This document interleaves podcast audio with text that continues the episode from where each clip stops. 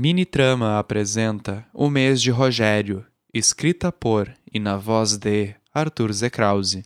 19 de outubro. Nenhum de nós acordou enquanto ainda havia sol.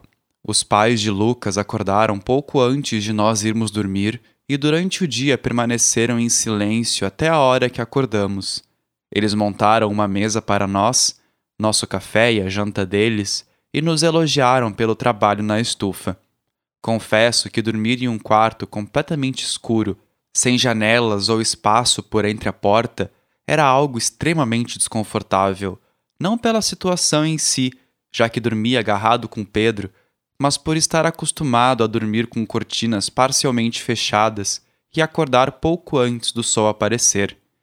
Depois do café, nossa noite teve início com um banho quente e rapidamente nós já estávamos indo em direção ao galinheiro quando o pai de Lucas nos chamou. Filho! gritou João. Depois que vocês forem no galinheiro, passem no campo.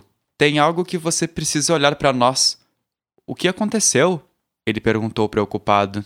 Uma vaca foi morta. Tá, tudo bem, eu vou investigar. Nós quatro caminhamos até o lado de fora e, quando estávamos longe o suficiente da casa de seus pais, eu perguntei: Vocês acham que é alguém da nossa laia? Provavelmente não, Mateus comentou. Não é a primeira vez que isso acontece, Lucas completou. Nós notamos que algumas galinhas não estão voltando para o galinheiro e uma vaca também desapareceu na semana passada. Às vezes isso acontece. Tem predadores na área e eu não costumo me meter sempre. Eu prefiro deixar a vida acontecer. Mas eu não sinto nada. Se for alguém, eu acho que é humano.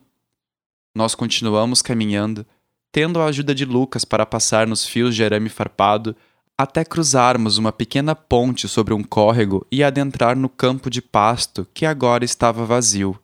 Vazio, exceto pelo corpo de uma vaca que se encontrava em meio ao gramado, já cercado de urubus.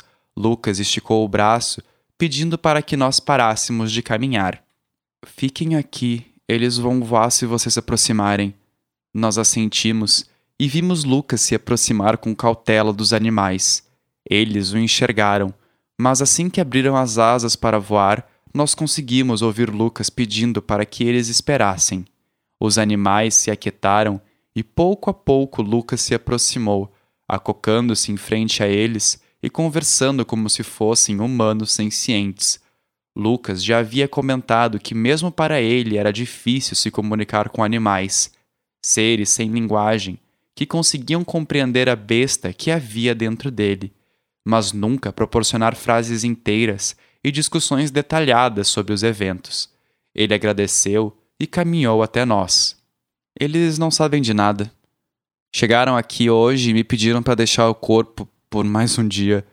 Como você sabe se eles estão ou não mentindo? perguntou Pedro. Eu não sei. Eu não sei, mas confio mais neles do que nos fazendeiros aqui da volta. E assim, nós tivemos uma pequena sessão do Little e fomos ao galinheiro conversar com as galinhas.